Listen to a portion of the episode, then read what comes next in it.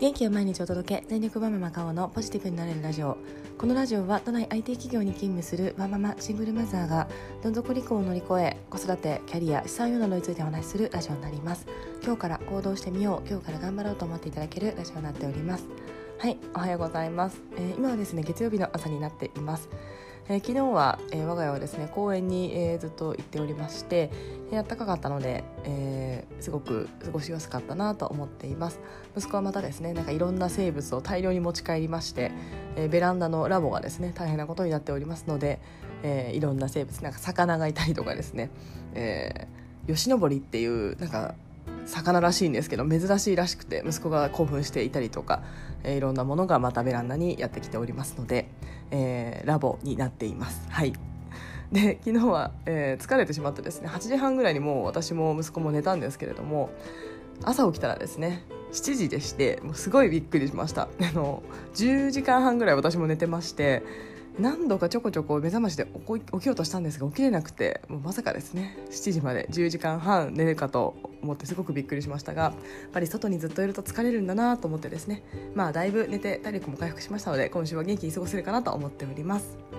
はい、えー、今日なんですが今日はですね昨日、えー子供に合ったスポーツの選び方というのをお話しさせていただきまして、えー、我が家の、まあ、事例ということで我が家はまあ野球を選んだというような話をしておりますがその、えー、時にですね昨日一昨日の野球の体験でちょっといろんなことを感じました、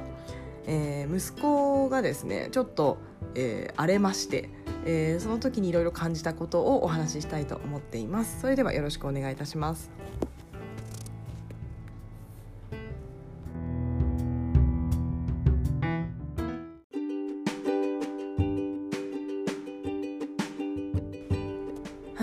子がですね野球チームの、えー、ちょっと見学に行かせていただきましてその時に、えー、実際にやらせていただいて、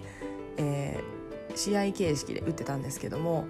ちゃんと打ててたんですが彼の中では上手に打てなくて彼はすごく荒れておりました。もうやだ帰るということで、えー、もういやもう絶対やだみたいな形でですねなんか子供特有というかあの何言ってもいやいや言ってるあのジタバタいやいや言ってるみたいな状態に陥りました。で息子がですねこんなことになるのってまああんまりないんですけども最近やっぱりたまにあります。でそれも前もですね野球だったんですよね。野球で打ちたかったんだけど上手に打てなかったっていうことであ2回目だなこれなと思いながら、えー、見ておりました。でその時にですね息子が一言言いまして、えー、僕は穏やかな人なのにえー、こうやってうまくいかないと穏やかじゃない自分になってしまうのが嫌だみたいなことを言っておりまして私はなるほどなんて思いながら話を聞いていました、えー、私は彼にですねあのあなたは穏やかで優しい子だよねというのを言っています。でそれはですね、まあ、そうなってほしいというのもありますしもともとそういった資質を持ってるかなと思ってましたので、まあ、それはとても価値があることだよあなたはそのままでいいんだよっていうような意味を込めて、えー、優しい子で穏やかな子だねっていうのを言っています。でさらに、まあ、ピグマリオン効果と呼ばれる、まあ、あのそう言われた通りになるというか、まあ、期待をかけられたらその期待通りの、えー、成果を出そうと頑張るみたいな、まあ、心理学の考え方なんかもあると思ってましたので、まあ、その穏やかで優しいような、えー、人格になってほしい性格になってほしいというような意味も込めて言葉に出しています。で彼もですねそれはどうやら理解しているようでして、え昔からですね僕は優しいよねとか僕は穏やかだよねみたいなことを自分でも言ってますのであだいぶあの染み込んでるんだななんて思っていました、えただ、えー、そうやってちょっとうまくいかなかった時になんか悔しいとか嫌だとかなんかそういったこう感情がやっぱり人間と生まれると思うんですけれどもその感情が生まれることがその穏やかな人格をこう変えてしまう感じがして息子は嫌だったようなことを言っておりました。であなるほどなと大人になると、まあ、そういった嫌とかイライラするっていうような感情がまあ上手に処理ができるようになってきますし、まあ、上手に処理ができてるか分かりませんが、まあ、あのちょっと甘いもの食べて美味しいもの食べて機嫌をよくしようとかとりあえず寝ようとか、まあ、そういった対処法を大人になるとどんどんどんどん、えー、覚えていってで、えー、解消していくと思うんですがやっぱり子供だとそういった経験がまだないのでその処理に困っていたのかなと思っています。えー、うちの息子はあんまり怒ったりイライラしたりしないタイプなので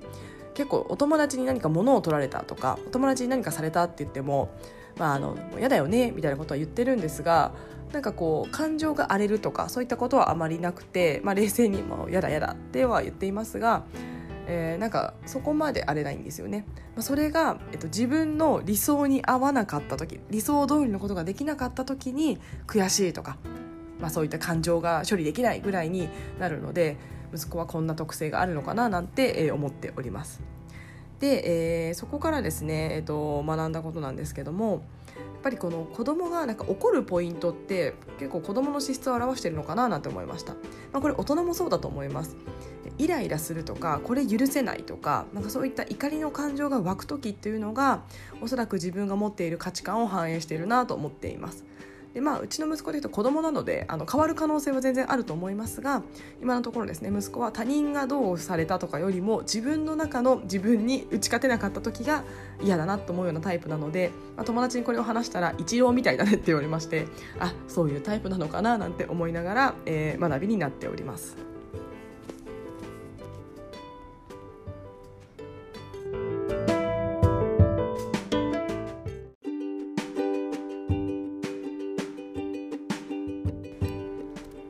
ちろんこれはですね息子がもう小学校1年生に上がりましたので、えー、だいぶこう成長して大人の一歩になっているというような段階だからだと思っています。やっぱり2歳とかですね、は、いやいや期なので全部嫌なので、なんかそれが子供の質とかではなくて、成長過程でもういやいや言うのが成長過程なので、えまだまだその時は特性は見えないと思いますが、小学校1年生とか2年生とか、まあ、年長さんぐらいから少しずつですね、自分の感情の処理っていうのが上手くなってきて、その中でも嫌となる感情っていうのが子どもの特性にちょっとずつ、えー、なっていくのかななんて思っております。えー、なので私も息子がですねそんなに負けず嫌いと思っていなくって、えー、なんかですねもともと競争は嫌いとは言ってたのであのあまりこう争うの好きじゃないのかなとは思っていたんですがそれはですね争いが好きじゃないっていうのはもちろんありますが自分がもう負けるのが嫌だ負けるのがそもそも嫌だからやらないっていうようなタイプなのかと思うとですね究極の負けず嫌いなんだななんて思っておりますし、えー、別の習い事のあの先生にもですねあの子は相当な負けず嫌いだと思うよって言われた時に結構私見ていてそうかななんて思ってたんですが、まあ、最近のえ感情が荒れるまで行くところを見ていたら本当にこの子は負けず嫌いなんだなと思っています、まあ、なので私は負けず嫌いはすごくいいあの資質だと思っていますのでまあ、あの他人から影響されやすいっていうようなデメリットはもちろん負けず嫌いって持ってると思いますが、まあ、ただですね負けないように努力するんですよね負けず嫌いって負けないように、まあ、それを努力とも思わずもう打ち勝ちたいというような形で、えー、いろんなこう経験を積もうと自分からえ自ら行動ができる資質だと思いますので、まあ、そのですね良さをですね折らないようにちょっとずつ育てていきたいなと思っています。であとはですねもう一つはえー、本当久しぶりにあのそういったですねもういやいやいやいや言ってるこうどうしようもない状態の息子を対峙しながら思っていたんですがやっぱりこういったスイッチが入った時は何を言ってもダメだなと思いました、えー、何か私が言ってもですね全部「嫌だ!」みたいな、えー、なんかすごい「いやいやいやいや言って打てなかったの嫌だ嫌だ嫌だもう帰る帰る」言った時に、えー、じゃあえ、ま、もう一回戻ってさ、えーやらせてもらおうよ嫌だとかですね。えじゃあ帰る？嫌だ。いやいや今帰るって言ったじゃんみたいなもうですね。何言ってもダメなんだなみたいなことを思いました。で何度もですねもういい加減にしてってあの5回ぐらい言いかけたんですけども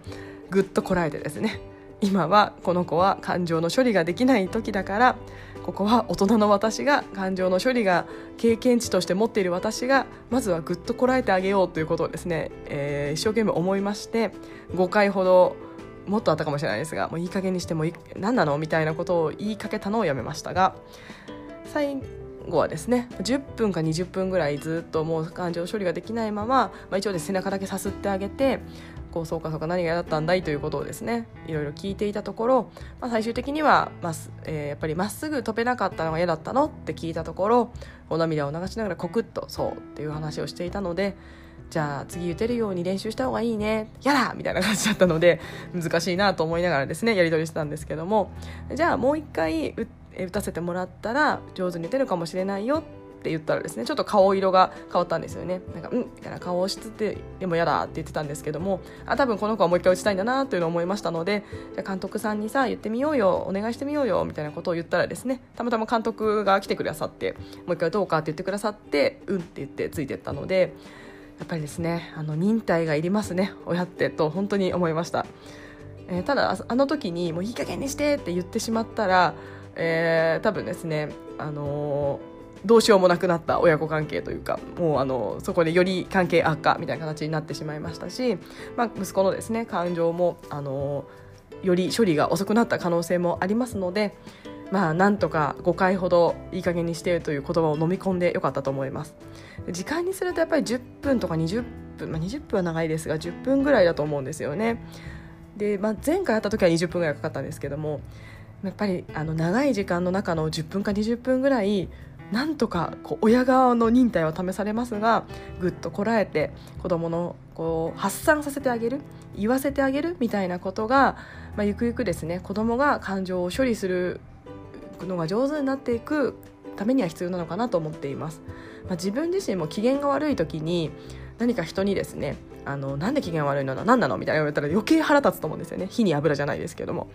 なのでそういった時ってやっぱりほっといてほしかったり、まあ、気にかけてほしかったり、まあ、いろんな感情がと思う生まれると思うんですけれどもやっぱり子供自身もきっと、えー、そうかなと思いますので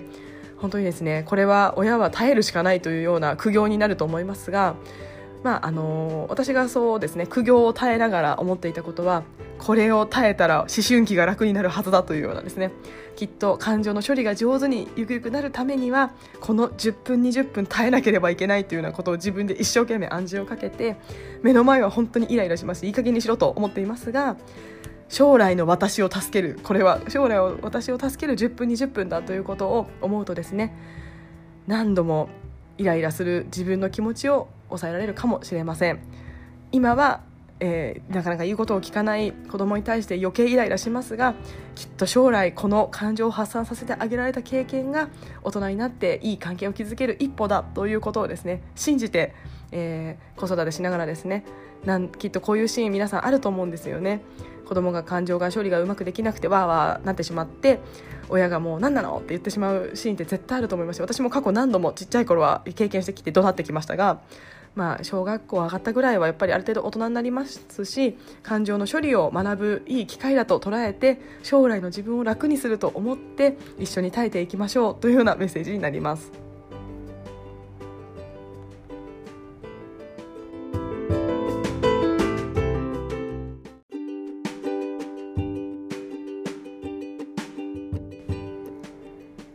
今日はですね、えー、子供が感情が爆発してしまった時の、えー、親は耐えるしかないというような、えー、お話をさせていただきました、え、またその、え、感情が爆発した時が子供の特性を見れるポイントだというようなお話を私の息子我が息子がですね、えー、スポーツがうまくいかなくて感情が爆発していたことからいろんな学びがありましたのでもしですね同じような経験されている方の、まあ、一つ考え方のヒントだったりとか、まあ、こういう方考え方もあるかなとかになっていただけたら嬉しいなと思いましてお話をさせていただきました。やっぱり子育てって大変ですね。本当にこう自分のコントロールが効かないものですのでこうなんでうまくいかないのみたいな。なんで言うこと聞かないのってやっぱり思ってしまうことがたくさんあるものだと思っています、えー、ただですねまあやっぱり人間を形成していく、えー、大事な役割を司っておりますので、まあ、やっぱりですねいろいろ親も耐えながら。で、えー、結構私ポイントは目の前のことはイライラするんですけどもこれを耐えれば将来が楽になるっていうこの考え私結構いつも考えてます。きっとこのこれに今耐えることがえー、大人になってから一緒に楽しくお酒を飲むためのステップだみたいなことをですね、えー、ちょっとあの現実逃避して今今から意識を遠ざけるみたいな形でよくやっています。後で私が楽になるって思いながら、えー、耐えておりますのでもしですねあの本当に目の前のことは腹立つんですよ。あのいい加減にしろって思ってるんですけども将来の私のためだと思ってやると10回中3回ぐらいは耐えられるかと思いますのでぜひ試してみていただければと思っております。はい、えー、それではですねえー、今日はご機嫌で息子は学校に来ましてその後の時間で録音をしておりますが私もこの後また仕事しなければいけないので、えー、仕事今週も頑張りたいなと思っております。あの寒くなってきて、えー、体調を崩しやすい時期だと思いますが皆さん、えー、体調には気をつけてください。それでは今日も聞いてくださいましてありがとうございました。